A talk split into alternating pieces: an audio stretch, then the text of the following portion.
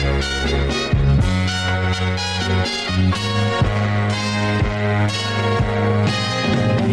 girl, what you doing down there?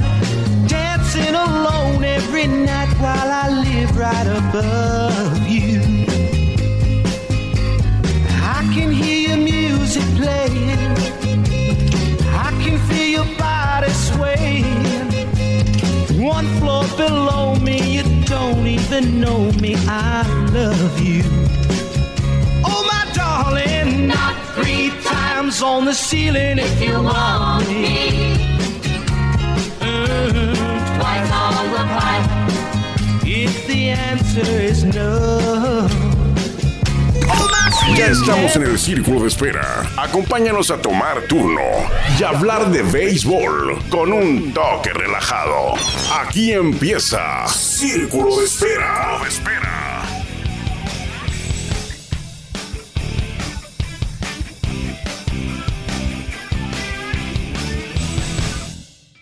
¿Qué tal? Muy buena tarde, bienvenidos a Círculo de Espera. Hoy es viernes 19 de enero del 2024. Ayer me tomé el día y me lo hizo saber eh, mi buen amigo Samuel Retis. Sammy Dosón se comunicó ayer y me dice vía eh, Facebook, vía Messenger. Eh, Sammy es mucho de, Twitter, yo no soy tanto de Twitter, eh, pero se comunicó y nos hizo saber que, no habíamos estado ayer, que no encontraba el programa y le digo, no, es que hoy, a- hoy no lo hicimos, le dije ayer, pero bueno, hoy estamos aquí de regreso y me da gusto, lo menciono porque me da gusto que saber, saber que alguien eh, extraña este espacio de círculo de espera que hacemos todos los días de lunes a viernes, ya estamos pues arriba casi de 800, cerca de 840 episodios transmitiendo en Spotify. Hay buenas noticias porque eh, próximamente, quizá la próxima semana o la que sigue, estaremos de vuelta en la 104.9, también en Spotify, pero en la 104.9 en vivo. En vivo y usted nos va a poder escuchar también, eh, si, si gusta, en, en Spotify, como todos los días lo hace. Nuestros amigos que nos escuchan, Sammy Dosón, Marco Antonio Domínguez, eh, Cristian Reyes, eh, Neto Torres, eh, Robert Martínez, eh, Ismael Peña. Hay muchos, malamente estoy dando, dando los nombres porque me van a faltar. Emilio Urrea, Roberto Cedas. Hay, hay, varias, hay, hay, este, bastantes personas que nos escuchan y me da, me da muchísimo gusto saber que se reporten y nos digan, aquí estamos, tú síguele, dale, ahí, esta media hora hablando de béisbol. Le quiero compartir porque hace tres días un amigo de, de Culiacán, Eleazar Bojorques, el número 56, si no me equivoco, de Culiacán, juega béisbol, juega softball ahí en, en Culiacán, eh, nos envió un video donde unos, unas personas, no sé quiénes sean, es un video que no se ve quiénes están ahí con, con él, con Enrique Romo, con el hermano de Huevo Romo. Es reciente, es reciente porque Enrique Romo pues, se ve ya de edad grande, ¿no? No, no, que se ve acabado y tumbado, pero, pero bueno, se ve grande. Es un video que me dio risa, me gustó mucho. Eh, le adelanto que si tiene niños ahí, pues eh, cuidado porque hay groserías. No groserías de las muy fuertes, pero sí, sí hay groserías, eh, pues como cualquier plática, ¿no? De, de- emocionante así, de, de béisbol. Está recordando Enrique Romo un pasaje. Le preguntan por eh, Héctor Espino, le preguntan, ¿qué me puedes decir de Héctor Espino? y vamos a escuchar lo, que nos dijo y luego regresamos. Eh, es es eh, Enrique Romo, hermano de Vicente Romo, jugó grandes ligas, Enrique Romo, uno de los mejores pitchers mexicanos en la historia. Ah, Vicente es el mejor pitcher mexicano en la historia, en la, en la pelota mexicana, junto a Fernando Valenzuela. Bueno, Fernando Valenzuela fue en grandes ligas, el huevo Romo en las ligas mexicanas de béisbol, Liga Mexicana del Pacífico, el mejor de todos los que han jugado en estos circuitos. Y él es su hermano, Enrique Romo, hablando de Héctor Espino. Vamos a ver qué tal se escucha, porque lo voy a poner en el altavoz del celular, aquí en el, el micrófono de, de la grabadora, que ya tenemos aquí una grabadora digital. Ya tiene como unos varios meses que hemos adquirido a través de, de usted, de su apoyo, de su respaldo, a través de Patreon. Eh, luego hablamos de Patreon, pero gracias a todas las personas que nos respaldan allí en Patreon, en, en este portal, que es como tipo, ya le había dicho yo, ¿no? Como tipo GoFundMe o algo así, o, OnlyFans, pero, pero sin quitarnos la ropa. es un portal para apoyar a creadores de contenido. Entonces, eh, gracias a la gente de- que nos apoya ahí en Patreon, vamos a, a darle play aquí a este audio porque, eh, pues a mí me dio mucho gusto ver a Enrique Romo primero, eh, y luego escuchar lo que comenta acerca de Héctor Espino. Vamos a ver qué tal se escucha, ¿eh? Vamos a darle aquí play y vámonos. Huevo, ¿y, y qué opinión tienes tú de eh, Héctor Espino? No, qué chingarse, cabrón. Había que chingarse con ese señor, el maestro Espino. ¿El maestro dices? Yo creo que al cabrón que no le dio jonrón es que no le pichó. A mí sí me trancó, se trancó a Vicente, que estaba más cabrón. Y ese. Estaba cabrón el maestro, digo, mis, mis respetos y. Si yo le piché en Guaymas, güey, yo era novato, tenía 17 años, pero hijo de su chingada tirar con madre yo. Y, y- y yo estaba. Ah, mi canal, Chema. Chema el chaparrito. Pues contéstale si quieres. Y era cuando él estaba en su apogeo. Entonces, le pisé y le quebré el pinche palo. Y me dio con ron. Ey, con ¿Al vas quebrado? palo quebrado. Y llegué al lugar, le dije yo, ¿qué canal le dije a a Vicente? ¿Qué canal le digo yo? Este pinche viejo, ¿qué? ¿Qué onda? Anda. Fue que te fue bien que le dio mal, dijo. Y ahí dice que chingarle, el maestro es el que dice, hay que chingarse, canal, así, así. Si a todos nos ha trancado este güey, a chingarse, y digo, no, fíjate, le quebró el palo, la micha, Hijo morrón.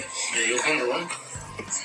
Dije yo, hijo de su pinche madre, ¿no? Hijo de su pinche madre. No, pero ese señor estaba cabrón. Con ese señor estaba cabrón, dice Enrique Romo. Espero que eh, lo hayan podido escuchar bien. Eh, al ratito lo vamos a revisar porque no estamos en vivo, estamos grabando aquí, pero es un video donde sale Enrique Romo sentado en su cama, está- parece que está en su cama, en su cuarto, sentado con una, eh, con una sudadera, bueno, no es una sudadera, es, una, es como una camisa termal, roja, de esas eh, para el frío. En Torreón, vive él en Torreón, hace mucho frío. Y trae un tipo pants de esos así como de rayas azul con cuadros así, de esos. De esa, de esa ropa que usa, por ejemplo, mi papá la usa, esa ropa para el frío, para protegerse del frío. Porta una cadena en el cuello, parece de plata, con una, parece que es una cruz la que trae colgando ahí. A ver, la voy a ver. Sí, es una cruz, una, una, una, una, cadena, no sé si es de plata u- u- u oro, pero trae una cruz. Este video que me gusta mucho a, a- a mí entrevistar a- a jugadores de esos años con este tipo de, de anécdotas que hay por ahí. Tengo otra también que estamos preparando con Raúl Cano, que es una enciclopedia de, en el béisbol. Raúl Cano Cano, él jugó béisbol, dirigió, fue coach, manejador, fue directivo, ha sido directivo porque todavía vive, tiene por ahí de, va a cumplir 80 años, tiene como 78 años Raúl Cano. Eh, directivo, scout. Se mantiene activo, es el asesor de presidencia en el área deportiva de Toro de Tijuana y me contó una anécdota también relativa a Héctor Espino, que luego se la voy a compartir porque nos faltan ahí afinar algunos, algunos datos, sobre todo cuando son de 1960, 1950, por ahí. Entonces la tendremos pendiente. Ya me va saludando alguien, no sé quién sea. Estamos aquí en el estadio, en el palco de prensa. Alguien va caminando y me, avienta el saludo para acá, va subiendo las escaleras. Pero bueno, ahí se la dejo, la de, la de Enrique Romo. Espero que se haya escuchado bien. Y disculpen por las, por las malas palabras ahí de, de Enrique Romo. Pero bueno, no pasa nada, ¿no? Así, así, así pasa este tipo de conversaciones entre amigos que nosotros estamos aquí ventaneando malamente a lo mejor, pero nada, para compartirlo con ustedes. Eh, llega Enrique Romo de novato, ¿no? La, anécdota llega Enrique Romo de novato eh, a picharle, me imagino que contra los naranjeros, porque Héctor Espino jugó siempre con los naranjeros eh, de Hermosillo. Eh, 17 años tenía, dice Enrique Romo, 17 o 19, dijo 17, ¿no? Y tiraba muy duro y le tira una recta y le quiebra el bat. A Héctor Espino le quiebra el bat. Y de todas maneras fue jonrón. Yo no he visto eso. Creo que en Grandes Ligas una vez ocurrió que yo lo, que yo lo vi en un video, si mal no recuerdo, eh, no estoy seguro. Por eso digo que creo que nunca, nunca he visto eso, porque no estoy seguro si, si ya vi yo una, en una ocasión un video en Grandes Ligas de, es- de eso. Eh, pero imagínense la fuerza de Héctor Espino, como le dijo Vicente en el dugout, eh, tuviste suerte porque le dio mal. Le dio mal, le quebraste el bat y aún así la echó. Si lo hubiera dado bien, quién sabe dónde hubiera caído esa pelota, ¿no? Pero fue jonrón y me llama, me dio mucha risa también cuando dice eh, que le preguntaron que si lo había arreglado y dice, pues claro que me arregló. Si arregló a Vicente, dice que estaba más cabrón, así dijo él, ¿eh? arregló a Vicente, a su hermano, a Vicente Romo, que estaba más cabrón, no me fuera a arreglar a mí. Yo creo que eh, al único que no le dio jonrón fue el que no le pichó, dijo ahí eh, Enrique Romo. Entonces, agradecer a quienes hicieron este video, no sé quién fue, alguien que fue a visitarlo, se escucha que son una, dos o tres personas las que están con él, alguien tiene ahí el celular y lo está, lo está grabando, no es que sea escondidas, Enrique Romo está hablando al celular, cuenta la historia. Y también para destacar, en ese momento usted notó que se interrumpe el video, el video viene en dos partes porque suena el teléfono y dice Enrique Romo, eh, mi carnal. Ah, son 11 hermanos, los Romo por ahí, 11 o 12, y tres jugaron en Liga Mexicana de Béisbol. Vicente Romo, el huevo, Enrique Romo, el entrevistado de hoy, el de, la entrevista que le presenté hoy, porque bueno, no lo entrevistaron hoy, y eh, José María Romo, que es más chico todavía que Enrique Romo. Enrique Romo es más chico que Vicente y Chema todavía es más chico que Enrique y que Vicente, que los dos. Eh, jugó también en Liga Mexicana de Béisbol, los tres jugaron en Liga Mexicana de Béisbol. Enrique y Vicente jugaron grandes ligas también. Chema no, Chema jugó en Liga Mexicana de Béisbol muy poco, por ahí de tres años, dos, tres, cuatro años. Eh, no tengo aquí la enciclopedia para, para ser exacto en ese, en ese dato, pero sé que fueron tres años, eh, algunos con Poza Rica, y también sé que en alguno de esos años eh, José Más, aquí tengo la enciclopedia, déjela, la tomo. En alguno de esos años, Chema Romo le tocó ser compañero de equipo de, eh, de Vicente, de don Vicente Huevo Romo. Aquí está, a ver. José María Romo, sí, fue compañero de él y jugó más, eh, me fui corto con dos, tres, cuatro años, jugó seis temporadas.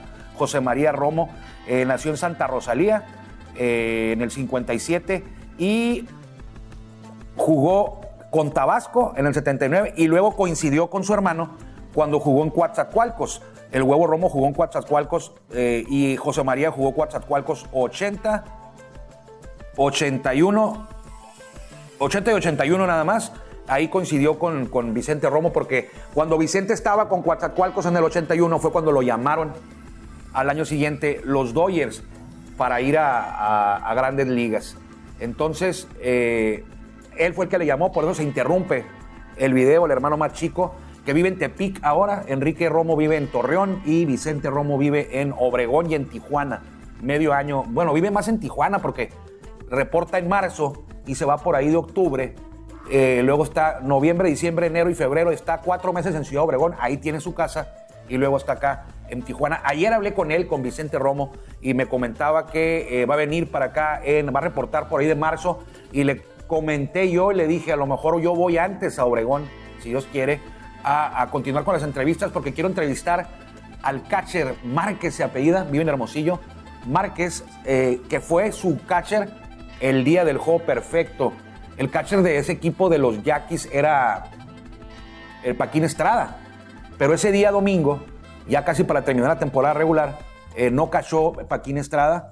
Le dieron el día o se tomó el día o no fue, no sé y cachó Márquez, se apellida Márquez, el nombre, se me va el nombre, ya la, edad a veces, ¿no?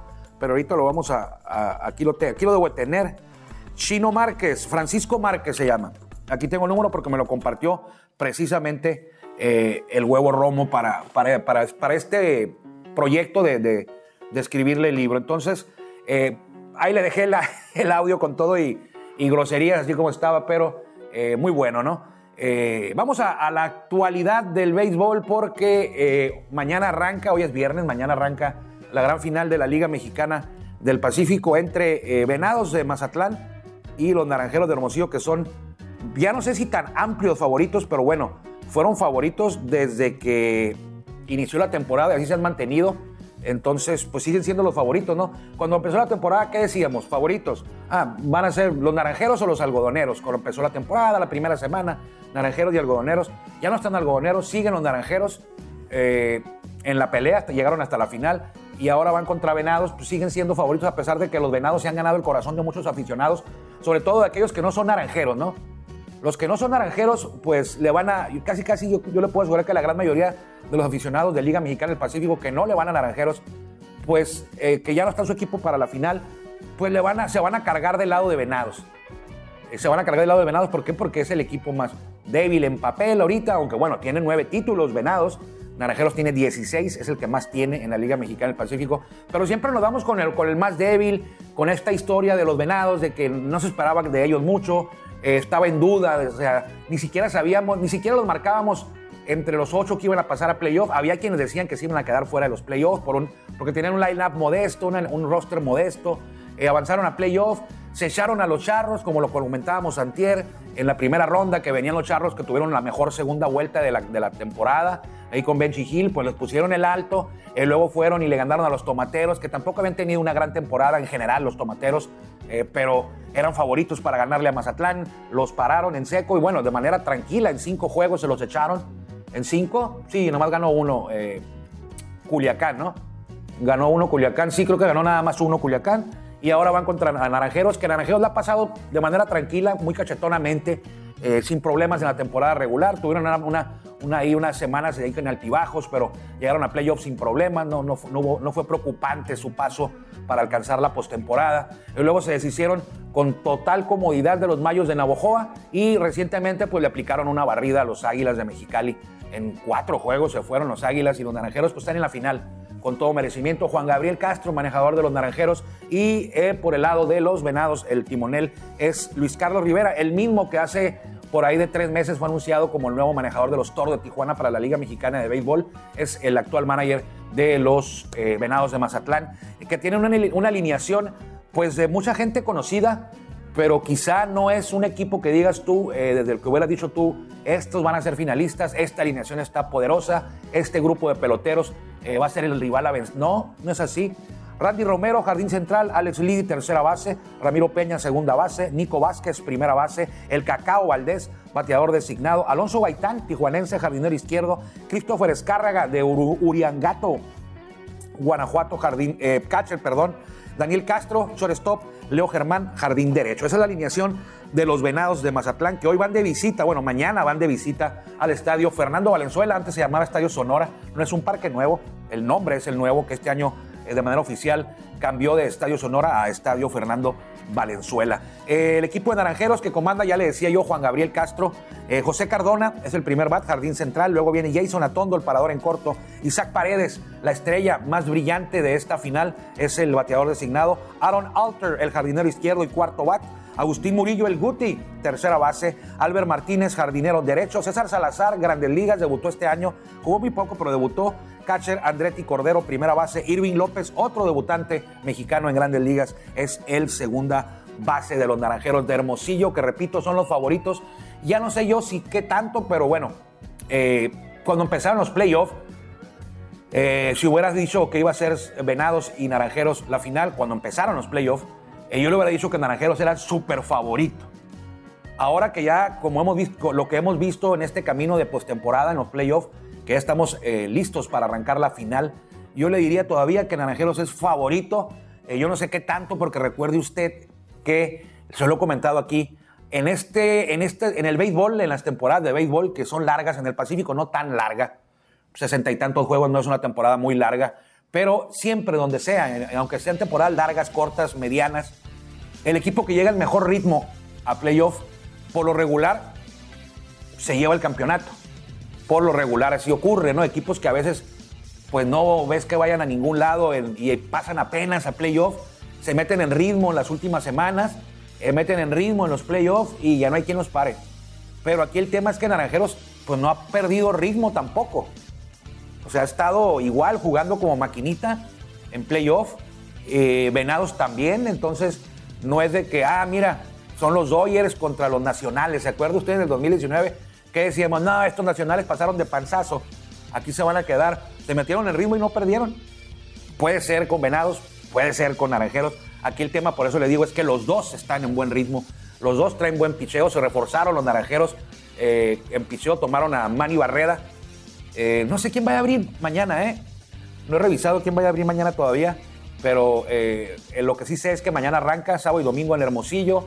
Eh, hubo una versión ahí que los venados viajaron, tuvieron muchos días de descanso los venados, creo que jugaron el el martes, ¿no? El martes, se coron- el martes vencieron a los tomateros para avanzar a la final.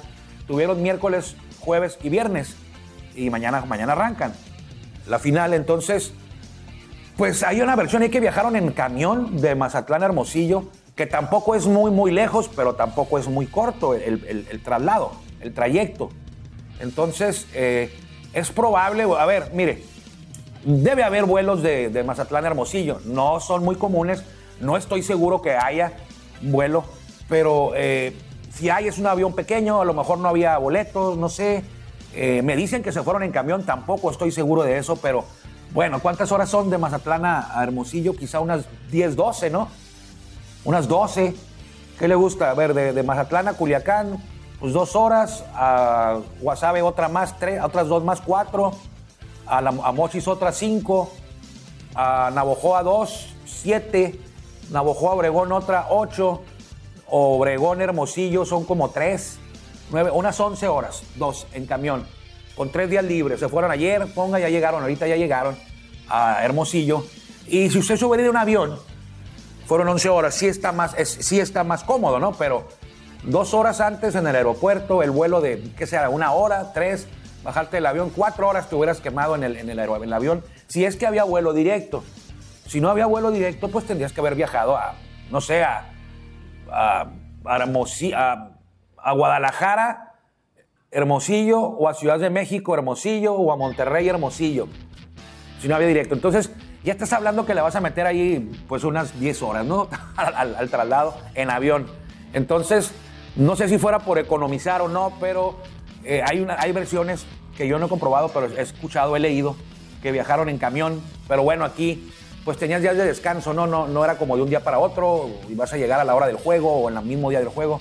Ya debe de estar ahí venado. Si, viajaron desde ayer, como yo me enteré, iban a viajar ayer a las 7, 8 de la noche, salían de Mazatlán, pues toda la noche la viajaron y llegaron la mañana.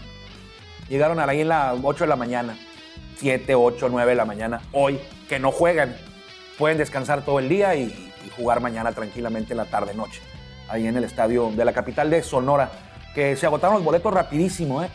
Ya no hubo boletos. Y alguna buena noticia es que esta es la última ocasión en Liga Mexicana del Pacífico eh, que van a transmitirse los juegos por Sky. Eh, ya el año que entra, no sé por dónde van a ser, pero se termina el contrato con Sky. No creo que lo vayan a renovar. A mí siempre se me hizo que fue un paso atrás el tema de Sky, porque estaba pues, secuestrada la liga. No, no, no había difusión en el tema de juegos en vivo, a menos que contrataras Sky. Eh, yo no lo hice. Yo no lo hice, yo no, yo no veía los juegos. No, no iba a contratar Sky nada más por ver los juegos. Y ya le había comentado yo que mucha gente, como yo he ido a Sinaloa y Sonora, me decía lo mismo. Dice, no, pues no. Nos enteramos en la radio, en, la- en las redes, en el internet, en los periódicos al día siguiente eh, qué fue lo que ocurrió. Ahí estamos en Facebook y nos cuentan, pero no, pues no cambiamos. Algunos sí los cambiaron, digo, pero, pero la, la- proyección que tenían no se cumplió. ¿eh? Aunque digan lo contrario, que fue no se cumplió. Eh, mucha gente, esta liga que ha estado creciendo mucho, eh, creo que en el tema de difusión de juegos en vivo ahí se, se dio un ligero, se estancó en ese tema. Pero bueno, es una percepción personal eh, nada más. Hablando de otras cosas, eh, el Salón de la Fama, habíamos hablado el martes o el miércoles de este tema. El, el próximo martes es, vamos a, se van a dar a conocer los nombres de quienes fueron elegidos por los periodistas eh, acreditados, avalados, que pueden votar. Son cerca de 400, ¿eh? Eh, se va a dar a conocer quiénes van a acompañar a Jim Leland. Jim Leland ya fue elegido. Para estar en el Salón de la Fama requieres, requieres que el 75% de los votantes digan, pues, pues digan que sí, ¿no? Que te pongan una crucecita ahí en, en tu nombre a un lado, en el cuadrito. El 75% de los votantes. Estamos hablando que el 75% de los votantes pues, son como 300 de los, de los 400. Son cerca de 400. Porque mire, ahorita hay una, hay una persona que se llama Ryan Thibodeaux que se encarga de contabilizar las boletas de quienes las hacen públicas. Hay periodistas que votan y lo hacen público. Y él tiene hasta este momento 182 boletas reveladas, que son el 47.4. O sea, casi la mitad son 182. Entonces, sí son como 390, 380 y tantos, 390 y tantos los que votan. Y con este 47.4 que ya es conocido, la votación en este momento nos daría que a Jim Leland lo iban a acompañar cuatro más, o quizás hasta cinco. ¿Por qué? Porque, por ejemplo, por, ejemplo, Adrián Beltré ha estado en el 98.9% de esas 182 boletas. Si esto, si la tendencia continúa así como va, pues sin ningún problema va, a estar en el Salón de la Fama, ¿no? Él es uno de esos cuatro que le menciono. El otro, Joe Mauer, aquel receptor, el luego primera base de los mellizos de Minnesota, tiene en esas 182 boletas, en ese 47.4% de los, de los que sabemos cómo votaron, el 84.1, Joe Mauer. 84.1 cuando casi vamos a la mitad de la contabilidad. Todd Helton, que el año pasado se quedó muy cerca, ahora tiene hasta este momento el 83.5. 83.5. Y Billy Wagner, el 79.7%. Yo le dije la semana pasada que iba a entrar Adrián, Adrián Beltré, Todd Helton y Billy Wagner, que esos ahí estaban. Yo le dije, Bartolo Colón no va a entrar, yo Mauer no creo, pero bueno, me equivoqué con Mauer y estoy en lugar de los tres que yo le había dicho que iban a estar, son cuatro, uno más. Entrarían cinco si ya contamos a Jim Leland en la ceremonia que se lleva a cabo en Cooperstown, la generación 2000, la clase 2024 del Salón de la Fama de Cooperstown, de, Grandes Ligas. Pues bueno, no es de Grandes Ligas nada más, es de, también hay de las ligas negras, de, hay, hay muchas personas que, que no estuvieron en Grandes Ligas, que no jugaron en Grandes Ligas y están en el Salón de la Fama del béisbol, ahí en Cooperstown, Nueva York, ahí cerca de la ciudad de Nueva York, en el estado eh, de Nueva York. ¿Quién está muy cerca? Y está en su última oportunidad. Está muy cerca, hasta este momento tiene el 74.7. 74.7. Gary Sheffield. Gary Sheffield. Muy merecido si entra, ¿eh? Yo pensé que se iba a quedar corto y que no iba, que no iba a lograr entrar a través de la, en la vía tradicional, que es esta, que quizá cuando llegara al comité de eras, comité de veteranos, comité de épocas, ahora se llama comité de épocas, comité de eras, por ahí lo iba a, poder lograr. Sin embargo, 74.7%, cuando vamos a la mitad, eh, quiere decir que tiene oportunidades. Si esto sigue exactamente igual, pues no entraría. Se quedaría pues a punto 3, ¿no? Sería a nada. a nada se quedaría de entrar al Salón de la Fama Gary Sheffield. Luego viene Andrew Jones con 70.9, Carlos Beltrán 66.5, eh, Chase Utley con 43.4, Adrián, Adriano Alex Rodríguez con 39.0, Manny Ramírez 35.2, Bobby Abreu 20.3, no van a entrar estos, Andy Pettit 15.4, eh, Jimmy Rollins 14.3, Omar Vizquel, 9.9. ¿Cómo ha caído Omar Vizquel? En algún momento tuvo por ahí cerca del 40%, pero todos los problemas que ha tenido fuera del terreno de juego lo tienen ahora con 9.9. Matt Burley, 7.7. Eh, K-Rock, que es Francisco Rodríguez, 7.1. Y David Wright, 7.1. Quienes están en riesgo de salirse de la boleta, recuerde que para permanecer en la boleta tienes que tener el 5% de los votos que el 5% de los periodistas digan que tú mereces estar en el Salón de la Fama. Con eso ganas el derecho a repetir en la siguiente boleta. Eh, tienes hasta 10 años. Puedes estar hasta en 10 boletas, en 10 años. Eh, pero bueno, Tori Hunter tiene el 4.4% en este momento. Eh, José Bautista el 1.1%. Bartolo Colón, uno de los pitchers con más victorias en historia de grandes ligas, que, que todavía no están en el Salón de la Fama.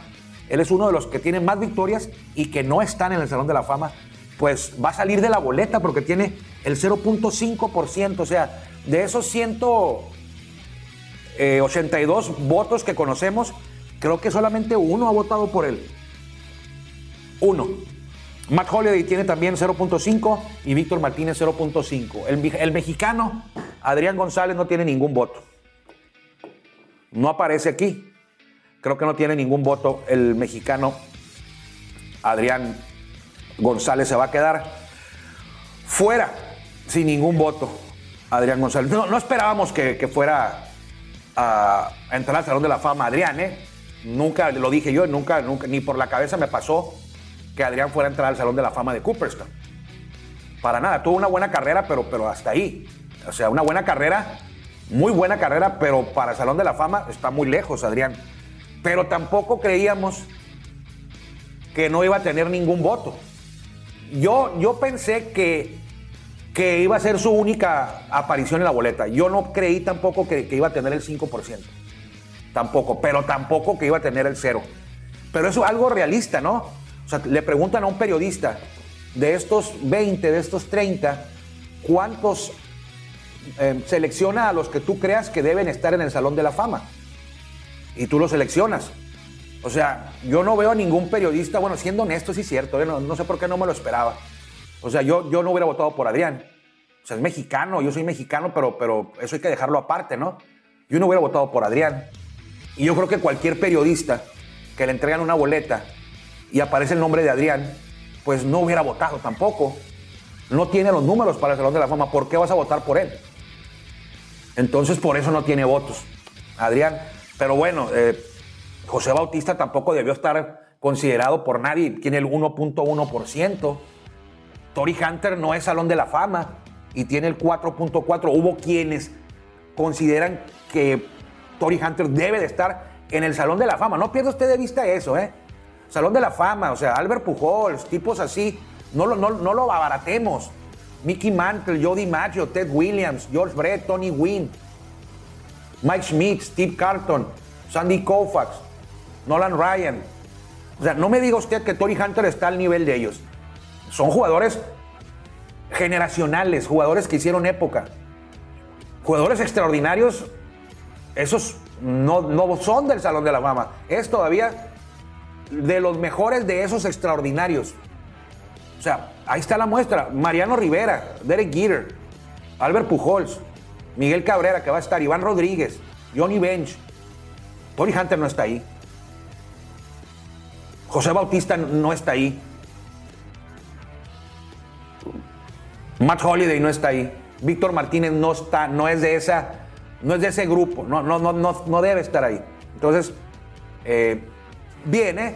Bien, yo lo único que yo siempre decía era Joe Mauer, bueno, ya lo revisemos a profundidad en estos días, pues sí tiene los números, el WAR, o sea, fue campeón bateador varias veces, nunca fue el más valioso, y eso me, eso me brinca, ¿eh? O sea, nunca fue el más valioso eh, de una temporada, nunca fue el mejor jugador de una temporada, entonces a veces sí me hace ruido eso, de que no sea, pero bueno, cuando vemos a Nolan Ryan, y damos, nos damos cuenta de que tampoco él nunca fue el Cy Young, nunca fue el mejor pitcher de un año y por eso no va a entrar al Salón de la Fama, pues no, ¿verdad? Pero bueno, Joe Mauer, eh, lo que pasa con Joe Mauer es que yo no me acuerdo de algo de él, pues así de, de que diga, bueno, Joe Mauer, sí, me acuerdo que fue el pilar de los Twins para quedar campeones o hizo esto, hizo lo otro, pero bueno, él no tiene la culpa de haber estado con los Twins cuando era un equipo, cuando estaba en una época de vacas flacas, ¿no? Los Twins. Pero bueno, Vámonos, es viernes y hay que ir a ver béisbol mañana. No se le olvide, mañana arranca la final. Juego 1 el sábado, juego 2 el domingo. Soy Armando Esquivel. Muchas gracias por su respaldo en Patreon. A quienes no lo hacen y pueden y quieren, ahí está la página de Patreon. Entre usted a Patreon, busque Béisbol Sin Fronteras ahí en Patreon y eh, puede colaborar con nosotros para hacer de este espacio algo mucho mejor. Porque, por ejemplo, como le digo, esta, esta grabadora digital que me permite grabar el programa donde yo esté, donde me encuentre para, para no fallarle, para estoy en algún lugar y desde ahí lo grabo. Eh, de ahí salió, de ustedes, de Patreon, junto con el micrófono que tengo, que es un lavalier, que me conecto, lo pongo aquí en la, solapa, en la del saco, en la camisa, en la playera, en la sudadera también. De ahí surgió. Espero le haya parecido, le haya gustado la entrevista de, Enrique Romo. Le ofrezco la disculpa por las, por las palabrotas, pero bueno, es una, fue una, una grabación eh, pues que no fue formal una grabación informal ahí que le hicieron. Eh, no sé quién se lo haya hecho, pero le agradezco sin saber quién sea a quienes hicieron esta entrevista de dos minutitos por ahí. Cuídense mucho. Nos encontramos el lunes si Dios quiere. Que le vaya bien. Gracias por acompañarnos en el Círculo de Espera. Nos escuchamos próximamente. Círculo de Espera.